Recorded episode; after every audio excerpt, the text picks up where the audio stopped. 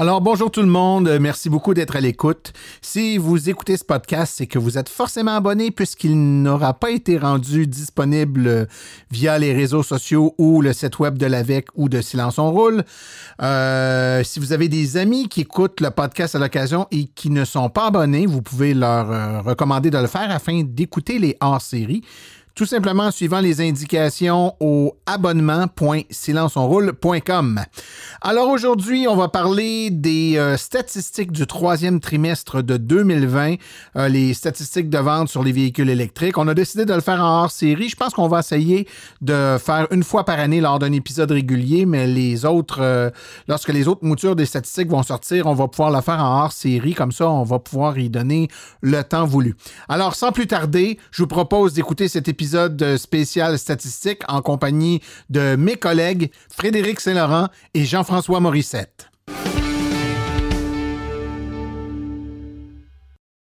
Alors, je suis en compagnie de Frédéric Saint-Laurent et Jean-François Morissette pour parler de statistiques. Bonsoir, messieurs. Bonjour. Ben, bonsoir. Donc, euh, on a le troisième trimestre qui vient d'être euh, d'être analysé. Beaucoup de choses qui ressortent de ça. Euh, on peut dire que la COVID fait encore son œuvre.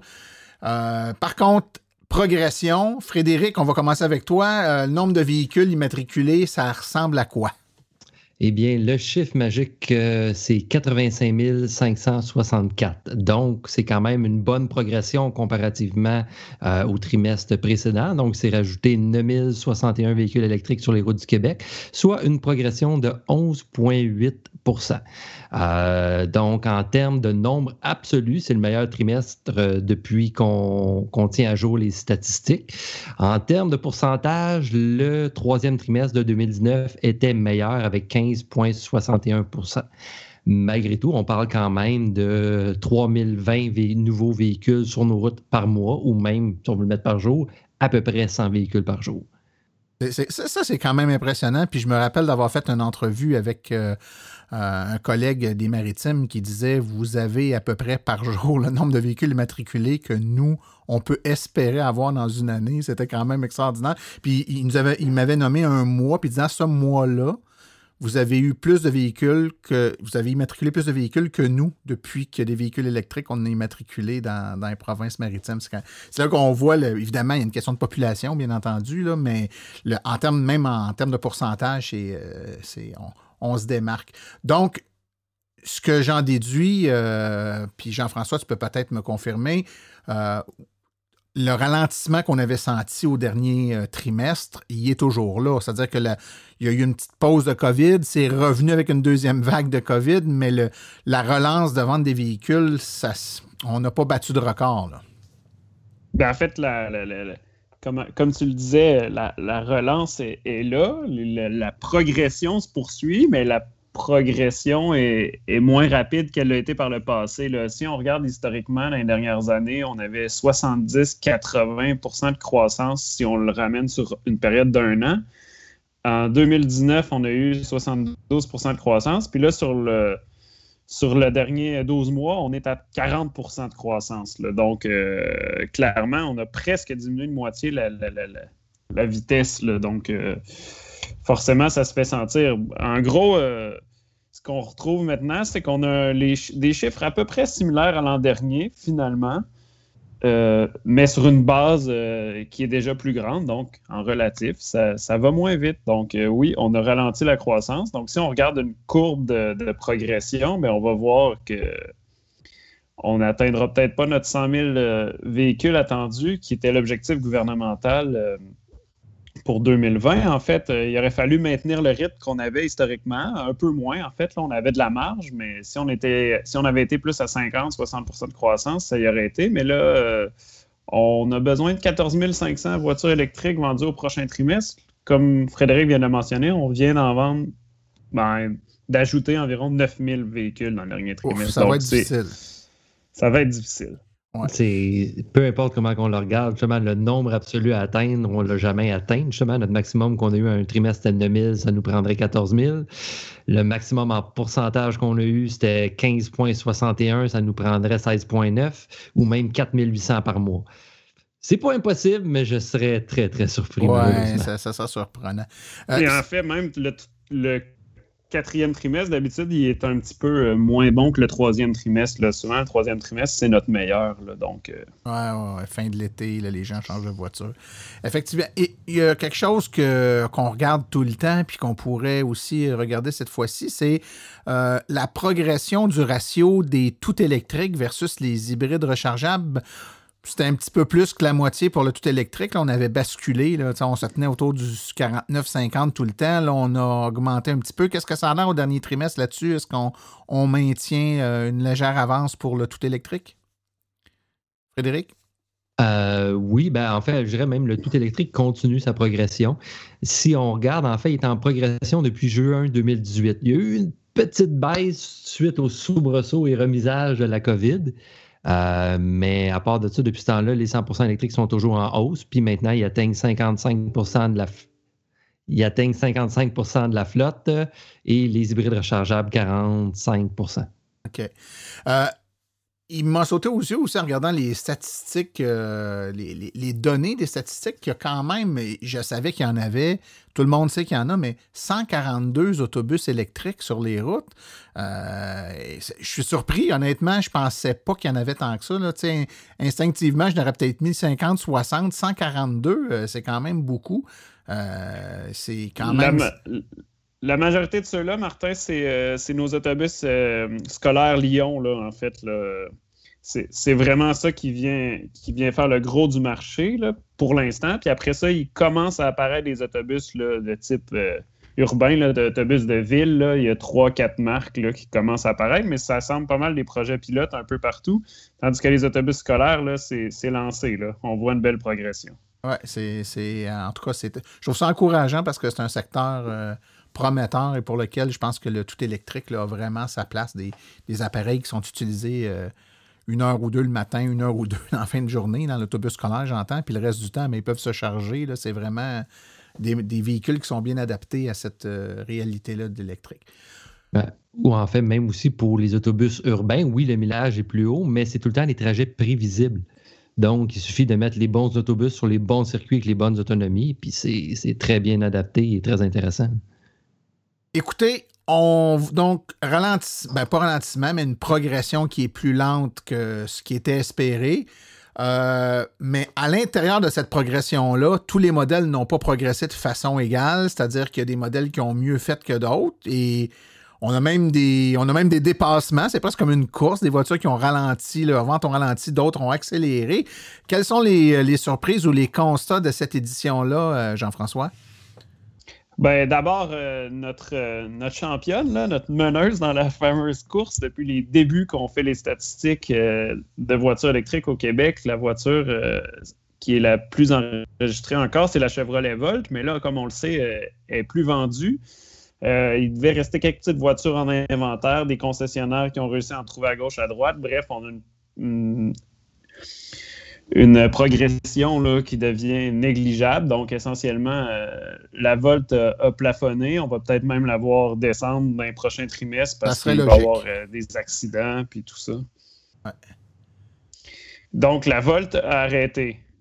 Puis, derrière, eh il y a toujours eu la Nissan Leaf, qui, était l'autre euh, grande joueuse sur le marché depuis le, début de la décennie, puis depuis le début de l'histoire des voitures électriques. Et la Leaf, euh, la a ralenti beaucoup dans la dernière année. Et là, il y a, un modèle euh, qui est arrivé euh, en 2018 maintenant? oui, juin 2018. Juin 2018, le modèle 3 de Tesla, qui est après un petit peu plus que deux ans et demi sur notre marché, environ deux ans et demi sur notre marché, qui est déjà monté à la deuxième place. Donc, la modèle 3 vient de dépasser la Leaf. et au rythme où ça va, elle pourrait dépasser la vol au prochain trimestre ou à l'autre trimestre d'après. Donc, euh, quand vous pensez que vous voyez beaucoup de modèle 3 sur les routes, ben, vous n'êtes pas fou parce que c'est rendu, euh, c'est presque rendu le modèle le plus populaire au Québec. Euh, donc, ça, c'est la première fois qu'on, que la, la, la, Leaf se fait dépasser. Puis, on s'attend à ce qu'elle se fasse dépasser probablement par la Prius Prime très bientôt aussi. Probablement une question d'un ou deux trimestres aussi. la, Prime a connu un trimestre un, peu moins bon, mais supérieur à la livre. Donc, donc vraiment, là, les, voitures qui historiquement constituaient le, paysage d'électromobilité au Québec sont en train de changer. Si on pense à d'autres modèles qui sont qui n'ont jamais été dans les trois premiers, mais qui sont quand même assez haut dans la liste, c'est dont on entend beaucoup parler. Euh, la Chevrolet Bolt, par exemple, ben, il me semble que sur les réseaux sociaux, on voit énormément de gens qui s'achètent des Bolt, des concessionnaires qui ont des cours pleines de Bolt. Il a dû s'en vendre un peu quand même. Frédéric, ça ressemble à quoi? Oui, ben, il s'en est vendu quand même 950, donc c'est une très bonne progression, une progression de 15% sur le, pendant le trimestre. Euh, elle partait d'un petit peu plus loin en arrière, mais sa progression est meilleure que la Prius Prime. Donc, si ça continue comme ça, on pourrait même l'imaginer qu'elle pourrait réussir à ravir euh, la troisième position. Parce que la Prius c'est Prime. La plus... C'est la troisième plus vendue euh, ce trimestre, en fait. Ouais. OK. Puis on ben, en arrive justement à la plus vendue ce trimestre-ci, qui est la Kona.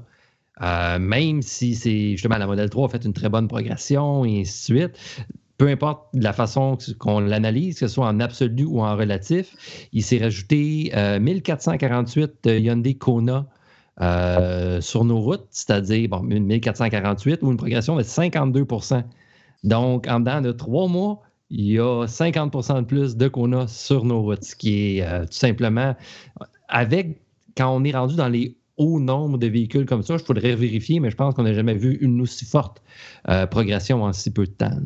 Ouais, c'est impressionnant. c'est impressionnant. Puis, les Kona dans les, euh, les, disons dans la dernière année, c'était livré euh, au compte-goutte. Hein. Il y avait eu des listes d'attente. Les gens attendaient beaucoup pour en avoir. J'ai quelqu'un dans ma famille qui a attendu presque un an pour avoir la sienne. Puis là, maintenant, on a l'impression que ça débourre. Là. Il, il en est rentré plusieurs, puis ça paraît. Là, ça il y a beaucoup d'acquisitions. Ben, c'est un bon signe. Souvent, euh, on, a reproché que les Coréennes étaient plus difficiles.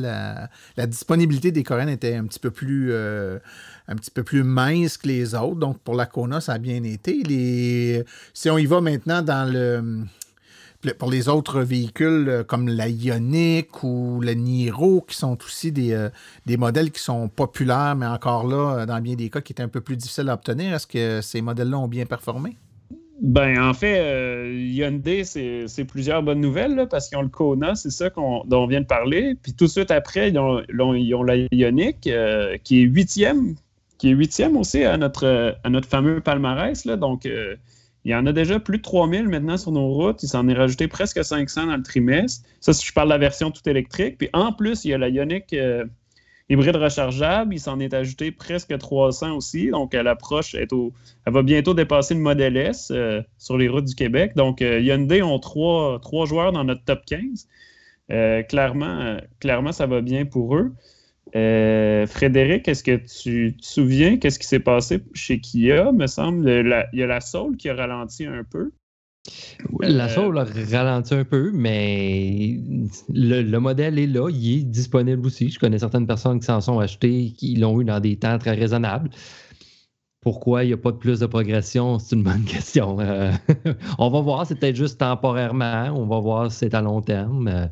Oui, je pense aussi que c'est un véhicule qui, occupe un segment pour lequel il y a une concurrence euh, intéressante, je pense. C'est le Soul aussi, euh, euh, il y a beaucoup de personnes qui ne sont pas en amour avec le look de la Soul.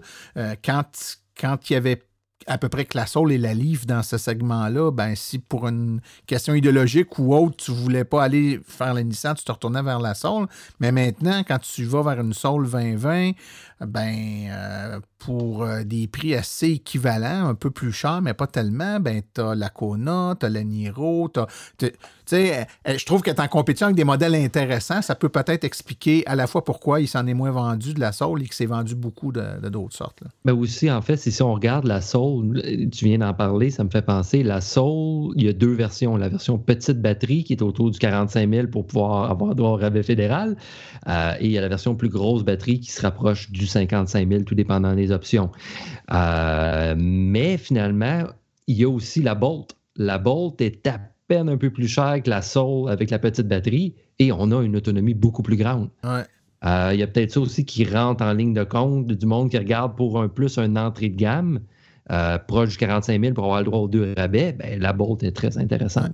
Puis elle est, un peu moins haute de sol que la Kia, euh, que la Soul, mais c'est quand même un véhicule assez haut de sol. Puis c'est un peu. C'est pas identique, mais c'est quand même assez proche l'un de l'autre en termes de format de véhicule.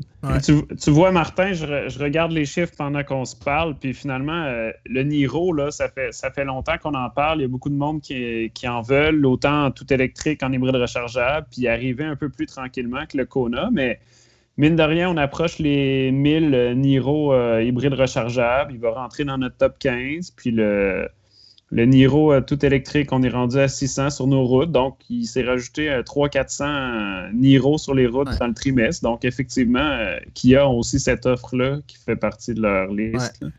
On, parle beaucoup dans les dernières minutes de, des classiques, hein, les, nos véhicules mm. qu'on connaît et qu'on suit depuis déjà plusieurs cycles de statistiques. Parlons des nouveaux venus dans le domaine. On l'avait annoncé la dernière fois que la modèle Y arrivait, puis tout ça, puis euh, euh, le RAV4 euh, Prime. comment ces véhicules-là ont performé dans le, pour la, première fois dans, nos statistiques, Jean-François? Ben, très bien.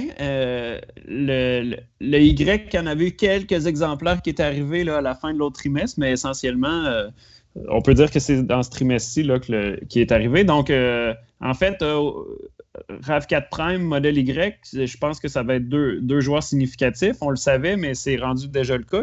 on a 552 Prime en un trimestre de vendus déjà.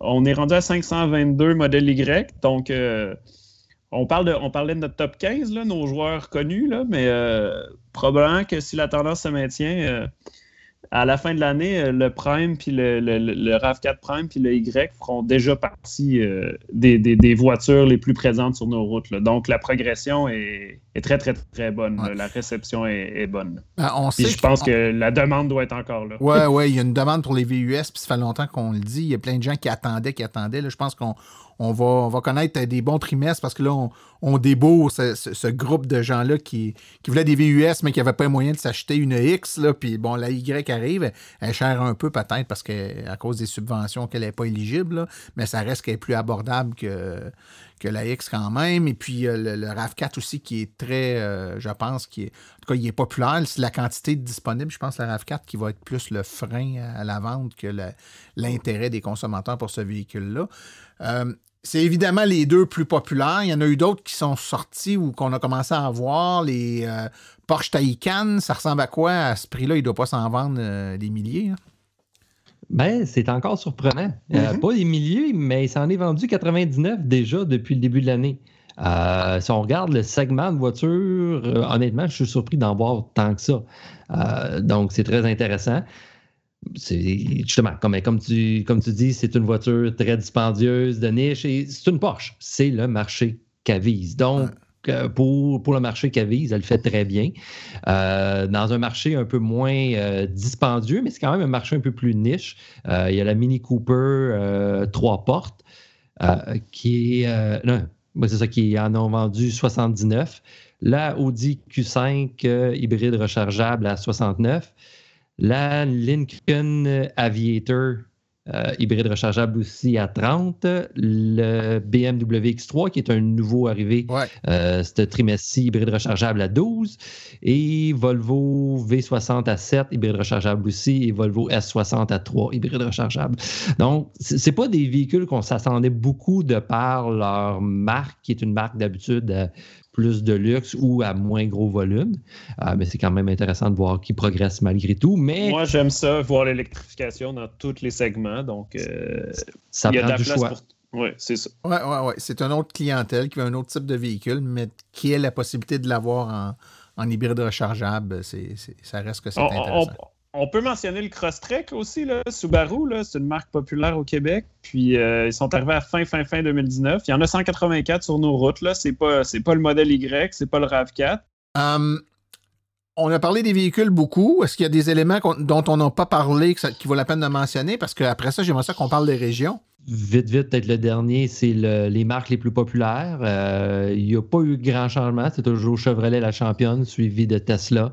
Nissan, presque ex à quel pourcentage près, Hyundai et Toyota. Euh, même Nissan est à 10,9 et Hyundai et Toyota sont à 10,7 à quelques arrondis près. Donc, étant donné qu'Hyundai, du moins, a bien fait le dernier trimestre, Toyota aussi fait quand même bien avec sa Prime. Ben, c'est deux Prime finalement. C'est ça, c'est qu'ils ont plusieurs modèles alors que Nissan a toujours juste la Leaf. Alors Nissan va se faire dépasser. Puis la Aria arrivera pas tout de suite, malheureusement. Donc, euh, peut-être une fois la Aria arrivée, ils vont reprendre le devant, mais j'ai l'impression, tant qu'ils vont rester avec un seul modèle, ils risquent de perdre leur troisième position. Ça se peut bien. Hein? Ben écoute, ils ont été, euh, ils ont été très présents, voire même par moments presque tout seuls. Euh, donc, c'est correct, c'est l'évolution qu'on appelle ça. Puis, ils, ont, fait un rôle très important dans le marché, dans l'évolution. Il faut même se rappeler qu'au début, début, ils ont même aidé à financer certaines bornes de circuits électriques. Oui, tout à fait. Euh, donc, il ne faut, faut, pas les, les, les renier, ouvrir d'eux autres ou quoi que ce soit. Ils ont fait un rôle très important dans cette, euh, cet effort d'ensemble-là. Ah, et c'est des, cycles. Je veux dire, ils peuvent arriver dans un an, deux ans, trois ans avec un véhicule qui va répondre à un segment de marché important, puis ils vont se repositionner avec ce nouveau véhicule-là. Puis c'est correct. Hein? Ben, Disons que. Vas-y. La Aria est exactement ça. Elle rentre dans le format finalement du, de la modèle Y, de la RAV4, ou même elle va probablement être un peu dans un segment similaire, peut-être un peu moins performance, mais que la Mackie. Donc, il risque d'avoir plusieurs euh, véhicules finalement euh, crossover, petits euh, SUV. Ouais. Euh, tout électrique, puis la Aria va être exactement dans ce segment-là. Euh, messieurs, on va maintenant parler des régions. On a parlé des véhicules, mais on fait des statistiques aussi sur euh, la répartition géographique de ces véhicules-là, puis les villes slash régions qui se démarquent. Frédéric, à quoi ça ressemble? On a toujours la habituellement qui était notre championne en termes de région. Est-ce qu'elle maintient son titre? Elle maintient son titre, mais il y a la Montérégie qu'on voyait arriver déjà depuis quelques temps et elle continue sa progression. Elle se rapproche tranquillement pas vite de la Naudière. En ce moment, la Naudière est à 1,83% de sa flotte euh, en véhicule électrique, ben, soit 100% électrique ou hybride rechargeable. Et la Montérégie est maintenant à 1,79. Donc, elle se rapproche. Et les deux, s'ils poursuivent leur progression du dernier trimestre, ils vont frôler le 2% à la fin de l'année. S'il y a des très bonnes ventes, peut-être qu'ils pourraient dépasser, mais probablement qu'ils vont frôler le 2% euh, qui est un cap symbolique, mais quand même un cap important euh, à souligner. Ça, pour monsieur, madame, tout le monde qui, nous écoute, là, 2% euh, de la flotte, ça veut dire qu'une voiture sur 50 que vous voyez autour de vous va être électrique. Pas les nouvelles ventes, là, mais les voitures existantes sur les routes. C'est quand même pas mal. Oui, oui, c'est ça, ça on, est loin d'il y a 8-9 ans. Là. oui, oui, où tu les comptais par année, les voitures que tu, trouvais sur les routes. exact. Alors que maintenant, dans un embouteillage, on en voit quelques-uns. Oui, ouais, exactement. sur un pont, c'est assez frappant. Hein. Quand tu es, jamais sur le pont, là, dans la voie qui va plus vite à côté, là, à toutes les X autos, il en passe une électrique. Euh, c'est frappant. À part donc l'Anaudière Montérégie, ça ressemble à quoi? Frédéric? Euh, la lutte entre l'Estrie et Laval se continue. Ça fait euh, déjà quelques trimestres qui sont euh, côte à côte avec Laval, tout le temps un petit peu en arrière. Donc, euh, présentement, l'Estrie est à 1,57, Laval est à 1,55. on va voir comment ça va évoluer. Les Laurentides se situent, c'est quand même drôle d'avoir les régions. Il y a plusieurs régions qui sont comme par deux. donc, justement, il y a l'Anaudière Montérégie qui se mène une lutte. Tu as l'Estrie-Laval qui se mène une lutte il y a les Laurentides qui sont une coche en dessous, qui sont à peu près tout seuls dans leur segment en ce moment avec 1,45. Et ensuite, c'est l'éternelle lutte entre la capitale nationale et Montréal. Ben euh, oui, il faut qu'il y en ait une lutte ici aussi quand même. c'est pas juste au hockey que ça se passe, ça, là. Ça. Puis, euh, justement, en ce moment, euh, c'est Montréal qui vient de reprendre les devants, mais c'est vraiment, il alterne quasiment à chaque trimestre. donc là, c'est Montréal qui vient de prendre les devants avec 1,26% de la flotte versus 1,24 pour la capitale nationale. Puis on a les deux régions euh, au nord et au sud du fleuve, là, face à face. La Mauricie, le centre du Québec aussi, là, qui, qui sont, euh, qui sont un peu jumelles, donc 1,10% 1,08% Donc euh, c'est effectivement amusant, Frédéric, que tu fasses remarquer qu'il y a beaucoup de paires de régions. ouais. Ça, L'électrification, euh, c'est, on dirait que c'est comme le voisin gonflable. Il y en a un qui fait quelque chose, puis l'autre veut l'imiter. les statistiques qu'on donne, évidemment, pour, c'est des pourcentages. Hein. donc, euh, le pourcentage de la flotte euh, immatriculée qui est électrique. Si on y va en, termes absolus, ça donne d'autres résultats. Par contre, parce qu'il y a des régions qui sont plus populeuses que d'autres et pour lesquelles la, densité en termes de nombre absolu de, véhicules est plus grande. Donc, euh, à ce moment-là, quelle serait la région qui a le plus de véhicules électriques? C'est pas nécessairement la Naudière en termes de. La Montérégie. La Montérégie. Euh, OK. Donc, ah oui, oui, la Montérégie, euh, depuis, depuis longtemps, c'est assez impressionnant. On a le plus du quart des, véhicules électriques du Québec là, qui sont en Montérégie. 27% je pense. Oui, 27,3. Ouais. C'est assez élevé. Euh, c'est 20, 23, 000, véhicules, donc euh, ça, commence à faire du monde. Oui, c'est ça. J'ai dit souvent que moi, ici, sur ma rue, c'est sûr que, mettons que j'ai fait un peu de lobby euh, auprès de mes voisins, mais j'ai une petite rue quand même, c'est pas une très grande rue. Puis euh, il y a sept voitures électriques sur ma rue. Fait que, tu vois pas ça. Il y a certaines régions euh, de la province où euh, il y a rarement sept véhicules dans une rue. Ici, il y en a beaucoup. Malheureusement, nos données sont pas assez précises pour pouvoir. ah, le cercle d'influence de Martin, le cercle d'influence de Jean-François. Ben, écoutez, je pense que le cercle d'influence de l'AVEC est assez grand. Il faudrait regarder où sont les gens qui sont actifs à l'AVEC. Puis alentour de leur résidence, après moi, il y aurait des points chauds dans ces zones-là. Ça se peut bien. Euh, maintenant, si on regarde euh, les villes, on, lâche les régions, pour on plus les villes, donc les municipalités de 1000 personnes et plus. Euh, quelles sont les villes qui sont championnes, Frédéric, qui doivent avoir des, villes qui se démarquent? Oui, ben en fait, si on veut, les, on, va avec les trois premières qui se démarquent un peu plus des, autres en bas. la championne, c'est toujours Saint-Bruno de Montarville.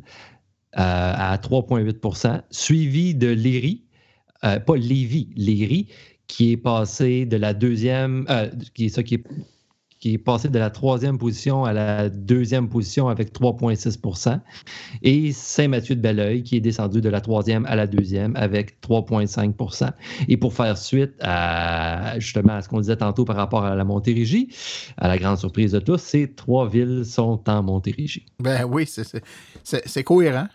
c'est cohérent, ça a de l'allure.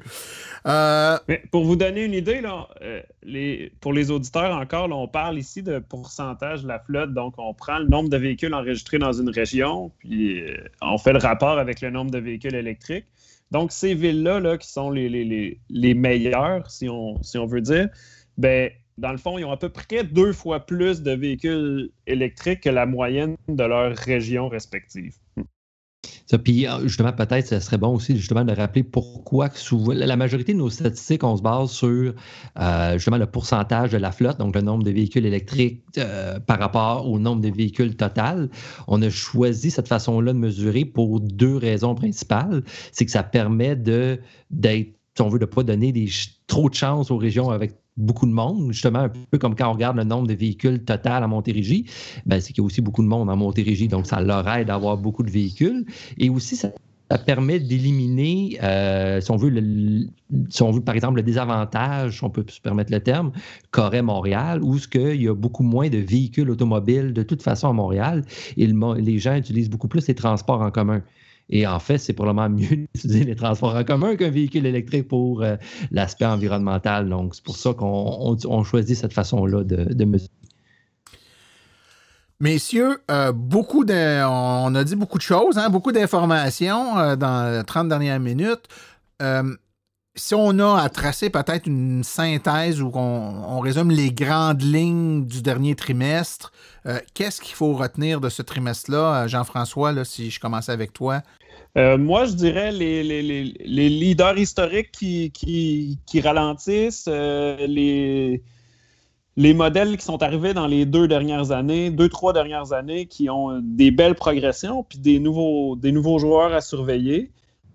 Euh, évidemment, on ne sait pas trop si euh, l'effet COVID ou euh, juste un ralentissement un peu naturel du marché ou temporaire, mais on a notre rythme de croisière qui est diminué. Puis de là, ben, notre fameux objectif de 100 000 qui, qui semble un peu hors d'atteinte. Quoique, on l'atteindra peut-être pas au 31 décembre, mais on risque de l'atteindre dans le courant du premier trimestre de, 2021 si les choses vont bien. Là. À mettre les choses en perspective, c'est pas si grave que ça. C'est un peu symbolique aussi. On sera pas très loin de la cible, puis on, va toujours pouvoir prétendre sans qu'on puisse jamais le démontrer que n'eût été de la COVID, on l'aurait probablement atteint, là, pas mal bullseye. Il a vanté un peu, on va arriver un petit peu décentré, mais pas tant que ça, je pense. Effectivement, tu as raison. Frédéric, toi, y a-tu des choses que tu, qui n'ont pas été dites qui résument bien le, dernier trimestre?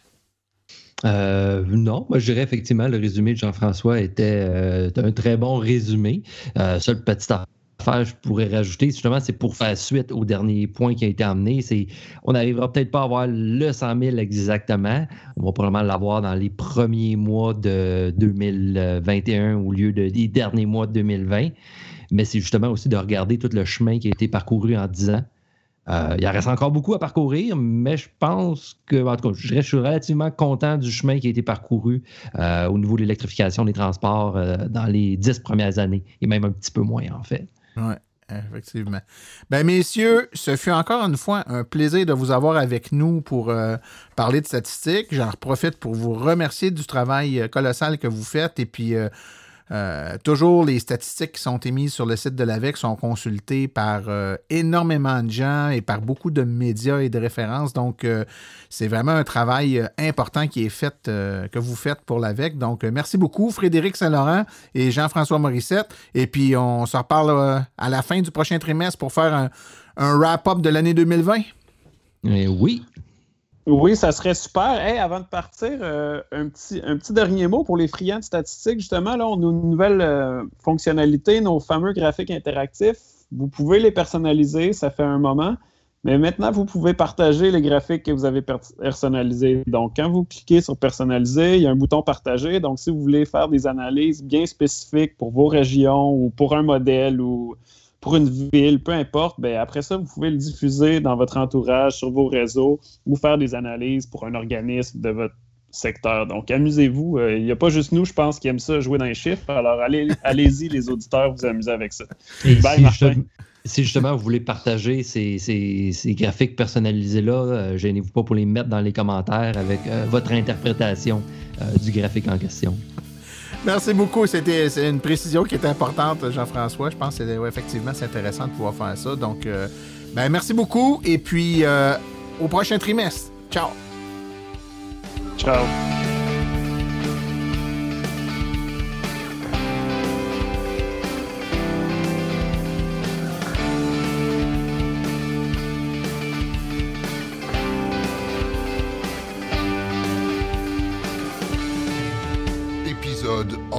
Hors série.